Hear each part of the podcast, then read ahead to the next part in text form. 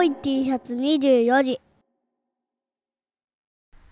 うん、そしたらじゃあ次のお題で、えー害虫被害ゼロっていう構想についての発表。これは、えっと、京都大学の日野本先生がやったやつでえーっとなんていうとおあの害虫虫による被害によるえっと、生産ロスっていうのがあ結構の割合あるんでえそれをテクノロジーで何とかしようっていうようなそういうプロジェクトで、えー、と今取り組んでいるので言ったら、あのビニールハウスとかそういう施設栽培の環境下で、えーレーザーで害虫を撃ち落とすっていうプロジェクト。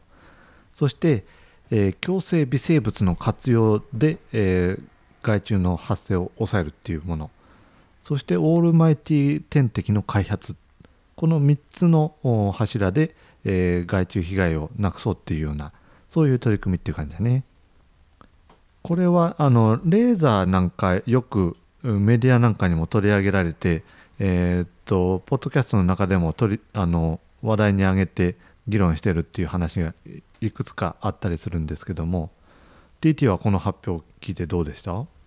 そうですね。これそれこそ農家の種で鶴ちゃんが日野本先生をお呼びして、うんうん、やってましたよね。うんうん。そうそれもちょっと聞いてから聞き直せばよかったなと思うんですけど。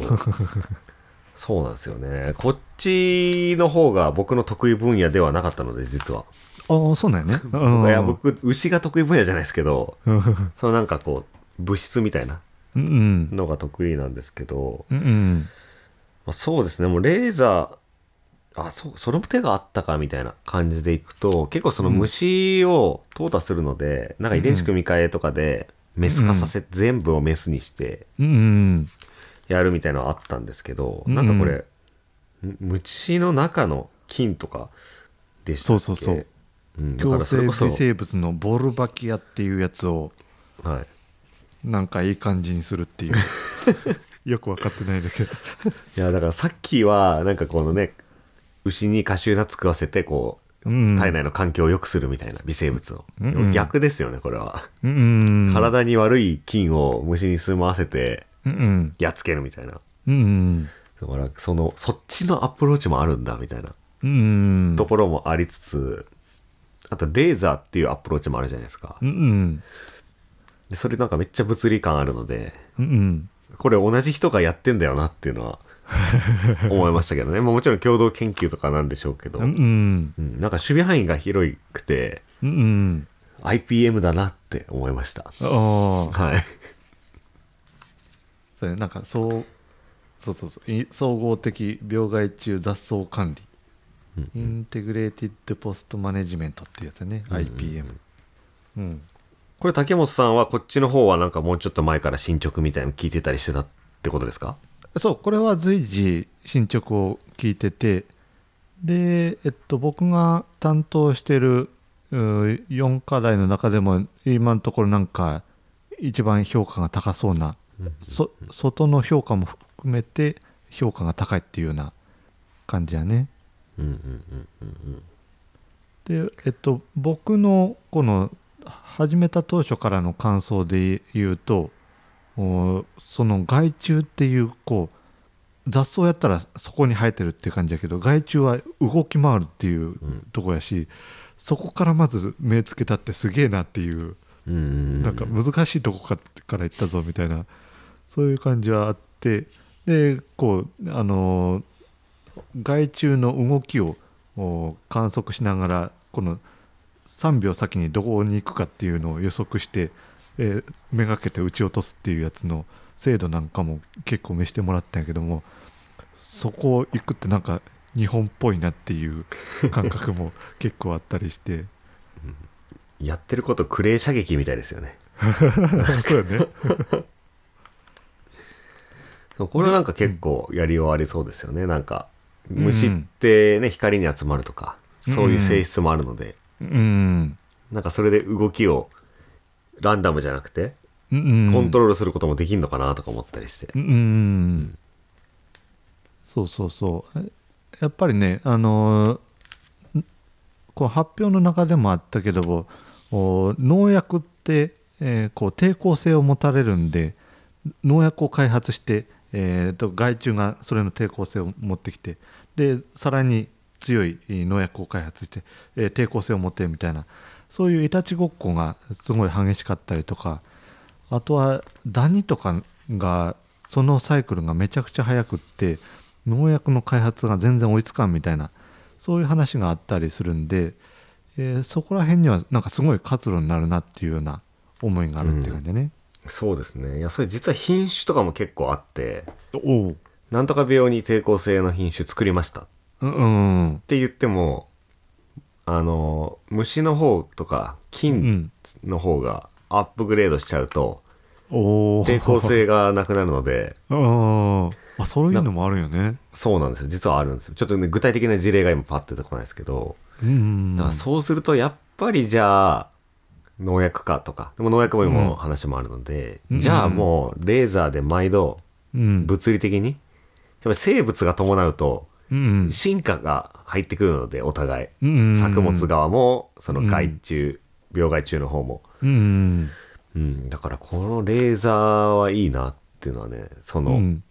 いたちごっこに終止符を打つみたいな感じがしますよね。うん期待感あるよねそれはね。あと竹本さんのコメントがコメントされてたと思うんですけど、うんうん。ぜひ雑草にもっていうのも結構やっぱうんいい視点でというか、うんうん。逆さっきね難しい方から言ったってところなんですけどうんうん。とりあえずできそうなところでやってうんうん。でそれを伸ばすとか水平展開するっていうのもあるし、うんどうなんですかね実際害虫と雑草って放置してたらどっちが影響力大きくなるんですかね？そうやんね。うちのようなこう米で言ったら害虫よりも雑草の方がひどいっていうところがあったりして、まあそれは地域によってっていうところもあったりするから一概には言えんのやけども。でえっとこう発表終わった後こう飲み会に向かう先で話を聞いとったらあー雑草にも興味はああるんやけども雑草はもう前から手がけてるとところがうん。海外かな？海外であってでそこをなんか追随するよりもおもうお勝てそうな誰も来なそうな難しいところに行ったっていうような話も聞いとって、なんで、えー全部が全部このプロジェクトがん担うべきでもないっていうところもあるんで、うんまあそうですね。うん、まああのこの害虫被害ゼロに向けて進んでったらもうお先行の雑草の技術追い越してしまったから横展開で一気にゲームチェンジするっていうのがうん。あったらそれはそれでぜひ応援したいなっていう感じではあるけどね。うんうんうんうん。なるほどですね。鶴ちゃんとかもや、なんかやろうとしてますよねきっと。あそうそうそうそう。断片的に見てると、うんうんね、雑草と作物を AI でうん。見分けさせてます、みたいな。うんうんこれ最終的にはなんかね何かしらの形で選択的に焼くなり取り除くなり。うんうんするんだろうなっていうのを見てたんで。うんうん DIY でやってる感じね。これ芋虫系とかはどうなるんですかね。今回なんか映像が出てたと思うんですけどうんうん。飛んでる蛾をピョンってこうんうう、ん。が蛾でしたっけ？そうそうそう。ハスモンヨトウやったかな？うんうんうん。ヨトウムシそうなんかね作物によってはねなんかキャベツとかそうなんですかね。なんかかじられて、腹ペコ青虫みたいなのに食われるっていううんうんイメージありますけど。うんその辺は逆に他にやってるところあるんですかね？なんか奴ら結構手強いですよね青虫系も、そうやね。うん、で発生してから撃ち落とすっていうのって結構時間もかかるし、えー数が出てくると撃ち落としてるペースが間に合わないみたいなそんなところになってくるし。そうなんですよね結構見つかる頃には手遅れみたいな 説もありますからうねんそうやね。そう。農薬とかも結局そうでわこれはまかねばって思った瞬間はもうもう遅いみたいな。うんそうそうそう。るし。なんか大体虫系だとねあの僕が試験で使ってる畑とかはうん。もう虫が出そうだな季節だなっていうのでマークしながら見て、うん。あここの株に出てるってなっったらね、うんまあ実際にはその株だけかけるんじゃなくて他にもいるだろう見つけられんけど、うんっていうので一斉に農薬撒いたりうんうん。するんでそうですね。だから結構僕は作物によってはね芋虫系をうんどうするか。やつら隠れることもできるじゃないですか、うんそうやね。そうなると厄介やね。ねえ葉っぱの裏に隠れたり、うん一番厄介なのはかじっておその作物の中に入ってるキャベツとか。で隠れてるパターンとかね。うん。そこがねどうなんでしょうね、そうやね。うん。まあ、今回は施設系ってとこだったんで、うんうん。うん。ちょっと僕も施設はあんま分かんないですけど、うんし施設園芸系は、うん、そこちょっと気になりますね。そうやね。だしその辺はなんかオールオールマイティ天敵の開発とかそういうところが担うんかね。うんうんうん。うん。そうなの。オールマイティ天敵ってあんまりメモしてなかったんですけど、どんな話でしたっけ？なんかあのうん。ゲノム編集とかフェロモンとかなんかスピードアップ大食いみたいなメモが書いてあるんですけど。うん。そうそうそう。えっと天敵って今までもあったけどもその天敵に、えーゲノム編集を応用してえーっと今までの天敵を天敵っていうのをおアップデートしようっていうそういうものやね。うんうんうん。でえっと食べる作物そのものにゲノム編集とかってなってくるとちょっとお嫌悪感とかそんなのがあったりするけどもお実際はその害虫に対する天敵にゲノム編集っていうのやからあもしかするとお国民理解もお割と行きやすいんじゃないかとかそういう議論を少ししとったりするって感じだね。うんうんうん。あそうか。いや今ちょっと思い出しました。あ全然そもそもの話なんですけどうんうん。この話全般聞いてなるほどなって思ったのはうんうん。そう僕施設園芸はあんまり知らないですけどその受粉させるために蜂使ったりとかうんうん。いちごとかそうなんですかね、うんそうやね。するんでそうすると殺虫剤撒くとうん。うんあの働いてくれる蜂まで殺しちゃうみたいな。うん話があったんで。まあだから多分上手に点滴使わないといけないんだろうなとか思ったりとか、うんうん。うん、であとは僕の点滴のイメージなんですけど、うん。まあその虫害虫と液虫が1対1対応してうんねそのあんまりこう好き嫌いが激しいというか。うんうん。うん、なんかあるアブラムシのあるアブラムシしか食べてくれないとか、おおうん、あるいは何ですか？じゃあちょっとそれを実験しようと思って同じなんか容器かなんかにうんテントウムシとアブラムシとかうん入れても実は全然食わ食わないみたいな。うん。すぐお腹いっぱいになっちゃうみたいなね。うん。うん。なんかそういうのを見てたりするんでうん。まあ見てたり、まあ、全然知らないですけどそういうイメージがあったりするんで、うんまあなるほどな。天敵側を改良するそういうもんだとしか思ってなかったんで。うんそこ改良するんだっていうのね思いましたね。そうそう。やっぱりなんか今のところ天敵っていうのが高かったり効果が見えにくいっていうのがあってやっぱそれより農薬の方がええわみたいなそういう選択肢になってるっていうようなとこなんでそこをアップデートしたいっていうところやね。ああそうですよね。まあ多分自分も含めてね農業やってるいや自分も含めてとか自分はやっぱうん。基本的に作物作る時は農薬最強と思って やってるので。うん。でもねそう思いかないスタイルのね農業もあるし、うんうん、別にこれで有機農業やろうとかいう話でもないと思うんですけど、そうそうそうそう。うん、なるほどな。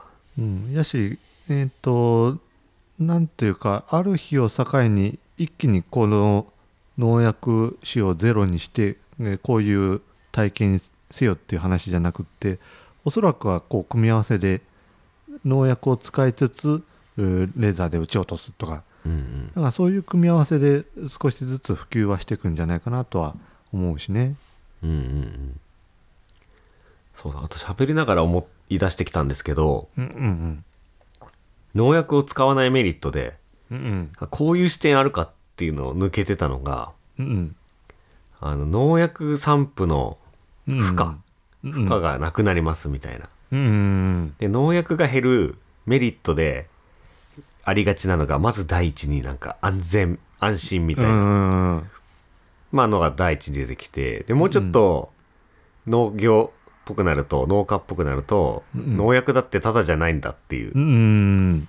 お金の話が出てくるんですけど、でその 3, 3番目なのかな。今までそこで僕止まってたんですけど、その負荷みたいなねうんのってあんま考えたことなかったなと思って、うん多分その農薬を使う畑の規模とかうんそのかけ方のなんか都合とかで、うんね、体に付着しないようにうんなんか白いうんなんていうんですか防護服みたいな。服みたいな。うん着て巻くと。で僕もそれ着て殺虫剤とか殺菌剤巻いたことあるんですけどうんまあ暑いんですよね。うん。うんあれあれあれはあれの空調服あんのかなって今ちょっと 思ったんですけど。そうそうそう。とかいうのがあるのでああ確かになって。あれうん着たくないから農薬巻きたくないって思ったこともあるんで。うん。その視点なかったなその農薬を減らすメリットみたいなそうやね。うん。うん。なんか喋りながら思ってきましたね。うやっぱん米とかはそういうの着ないんですか？ちなみに。米はそういうの金けどえっと帽子マスクサングラス。うんうんうん。あば防護メガネとかっていうはいはい。のをするっていうのはするし、はいはいはい。うん、長袖長ズボンでやるとかっていう手袋つけてっていう感じやし防護服っていうレベルではないけどうん。それなりに防備してって感じだね、はいはいはい。そうですよね、まあ、お米はねこう多分どうなんですかね。霧みたいなのスプレーみたいなのでシャーっていうのでちょっとトラクター走らせながら行くとかそんな感じですか？えっとラジコンヘリとかドローンとかでああなるほど。で液剤をまくっていうのとかちょっと昔で言ったらあの道産で田んぼの端っこと端っこにはい。ホース引っ張って、なんかふわーんと粉が粉が巻いてね。け煙みたいなやつが田んぼにふわーっとなるああなるほどなるほど。そうですそれがそれ風向き的にね危ない時ありますね。あそうそうそうそう。うん。で今また園さっきの園芸作物みたいなあの、に立ち返ってみるとこう締め切った空間みたいな場合もあるじゃないですか。あーが多いと思うね。うん。そうなると絶対着ないといけないと思うんで。うん。で分からんすけど夏場のトマトとかでねうんやると死ぬなっていうのはある はい。そうシーズン12回とかそんなレベルじゃないしね。うんうんうんうん。そうだな。いや。ーなるほどなるほど。ななんだっけな。でもこう虫って難しいっすよね。なんかそのどこからともなく湧いてくるじゃないですか、うんうん。あれはどうしたらいいですかね。例えばもう藪が近くにあったりするともう明らかにそこが発生源だろみたいなところから来たりもするし、あるね。うん。なんか動線とかもありますよね。そう。その辺難しくってお米なんて特にそんなところはあってうん。えっ、と何の何の空間的仕切りなく隣の田んぼに隣の生産者がおってっていう感じだし、えー竹本のとこから害虫飛んできたみたいな 話もゼロではないしね。うん、うん。なるほどですね。うちで言ったらあの有機栽培有機ジャスの認証の田んぼとかもあったりしてそういう苦情が来やすい環境になるから、うんうんうん。あの有機ジャスの補助の周りは自分の田んぼで固めてあここから来たって言わせないぞみたいな感じにしたりとか、なるいろいろほどですそういう配慮をしながらっていう感じ、なるほどですね、うん、ちなみにこれっていつぐらいから始まったんですか？話戻るんですけどこのね日野本先生のこのえっとムーンショットの中のプロジェクトとしては、ムーンショットのプロジェクト自体はコロナの時なんで2020年スタートやったかな？うんうんうん。という形でこれ何年計画ぐらいなんですかね？そのてかそもそものムーンショット事業自体のあれにも関わってくるんですけど。どうやったっけ？だから多分個別おのおの違う気がしてるんですけどなんかどんぐらいのスパンなのかなと思って。あるいはなんかこう多分2050年を目指してますけどうんうん。2050年まで研究し続けるわけじゃないと思うんですよねこのネタで、そうそうそう。そうやね。うん、なんかどどの辺でこう一旦研究として目処がついてそっから多分事業化とかにつながっていくと思うんですけど、うん。なんかその辺の目標みたいななんか流れ雰囲気みたいなのあるんですかね？これは説明受けたけど覚えてないやつだぞ、うん。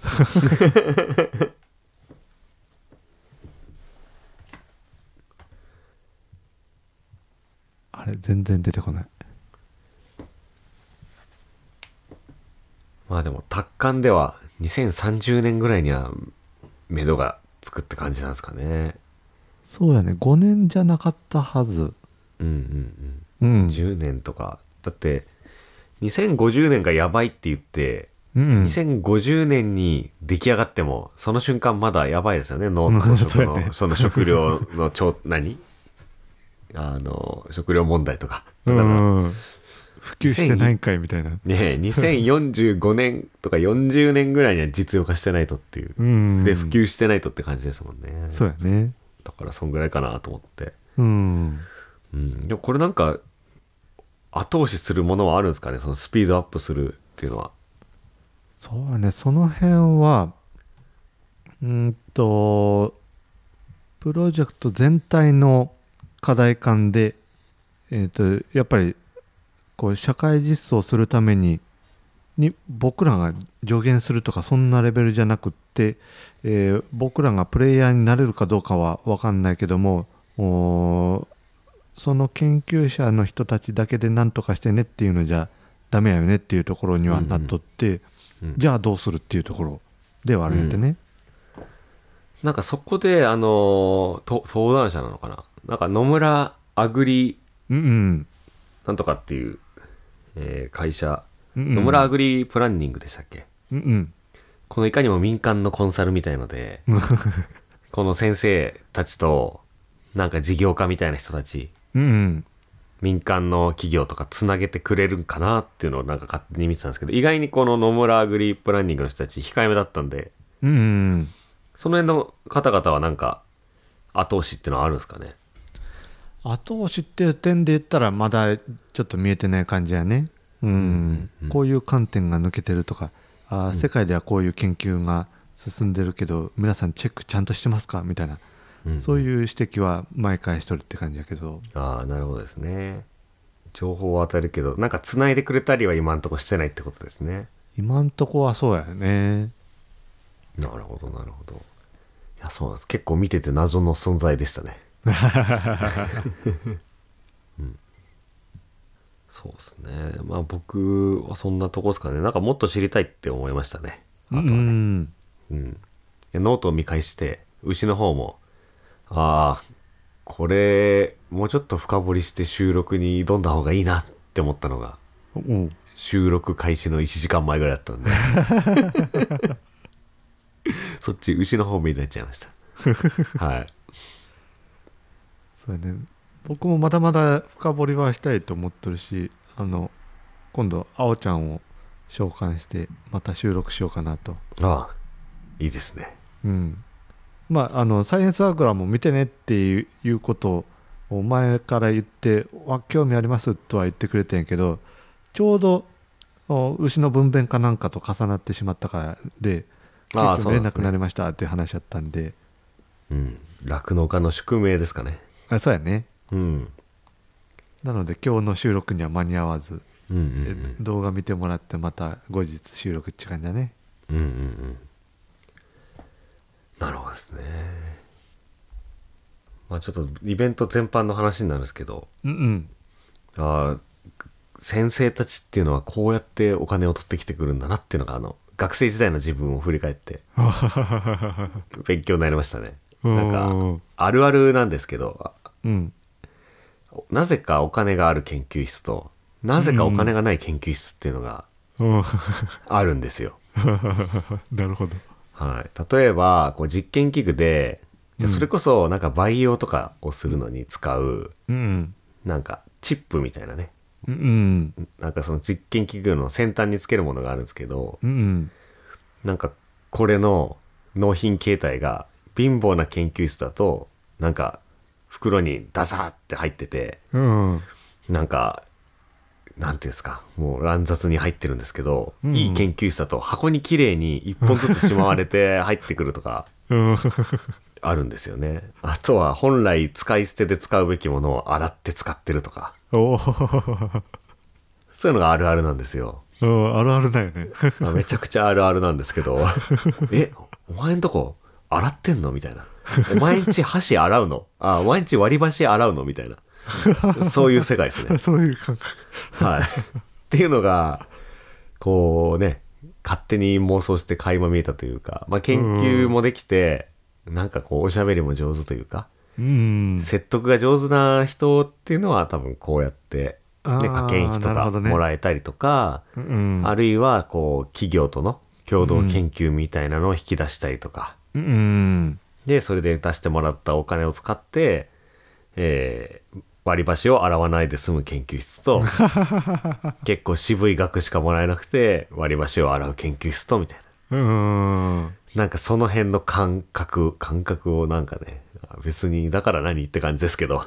ああなるほどね、い勝手にやでもあれねあのこう8課題あのムーンショット目標5であるけど、先生によってはなんかすごいはすごい研究しとるんやろうけども全然何やってるか分かんないってどんだけ説明聞いても分かんないみたいな人もおったりするし、そういうところとおこのコミュ力のある先生の違いみたいなのが、なんか研究の研究のぶどまりとはまた別のなんかがあるんやろうなっていうのはいやーそうなんですうよ、んね、感じるところであるね。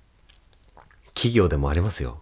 やっぱり。うんあの学会に行くとめちゃくちゃ輝いてるんだけどうん。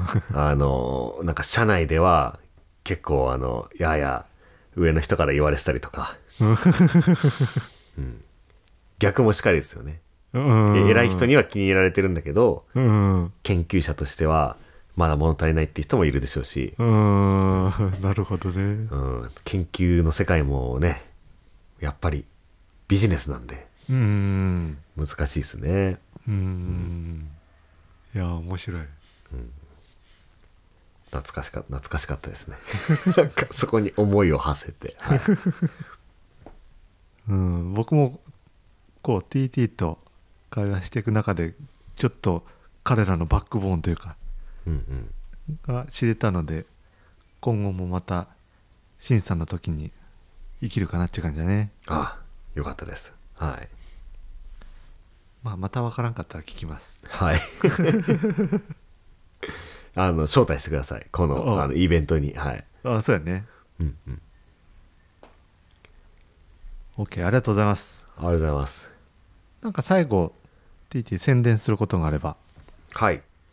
えっ、とですね、ノート食のラボラジオというポッドキャストを配信していますが、実は、竹本先生にもうんゲストに来ていただいてますので、うん。最近だと、秋田小町 R に関する話の番外編みたいな、うんあー番外編アフタートークわかんないですけど、まあ、前後編ちょっと自分の番組で喋って、竹本さんを呼んだりとか、うんまあ、こういった農業っぽい話もしてるし食っぽいなんか食の科学さっき僕ねアルキルフェノールって成分がうん。殺菌作用があってみたいな、うん。まあ、そんな話も割と得意なんでねあの脳と食の解像度を上げたい方いましたら、ぜひ私の番組農と食のラボラジオ聞いてみてください。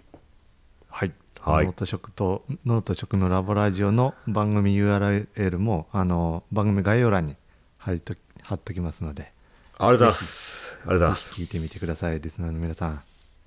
はい。じゃあ今日ゲストはあのノート食のラボラジオ TT でしたありがとうございましたありがとうございました青い T シャツ24時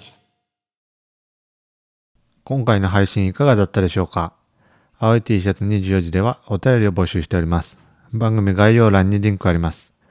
Apple Podcast、Spotify でフォロー、高評価、レビューお願いします。Twitter ハッシュタグ、青 T24 時で感想をつぶやいてくださいね。見てます。それでは今回はここまで。ほんならまた。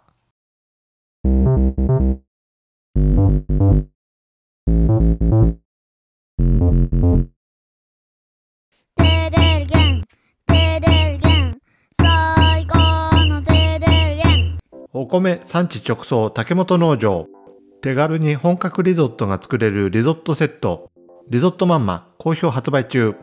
詳しくはカタカナ入力テーデルゲンで検索。美味しいお米食べてちょうだい。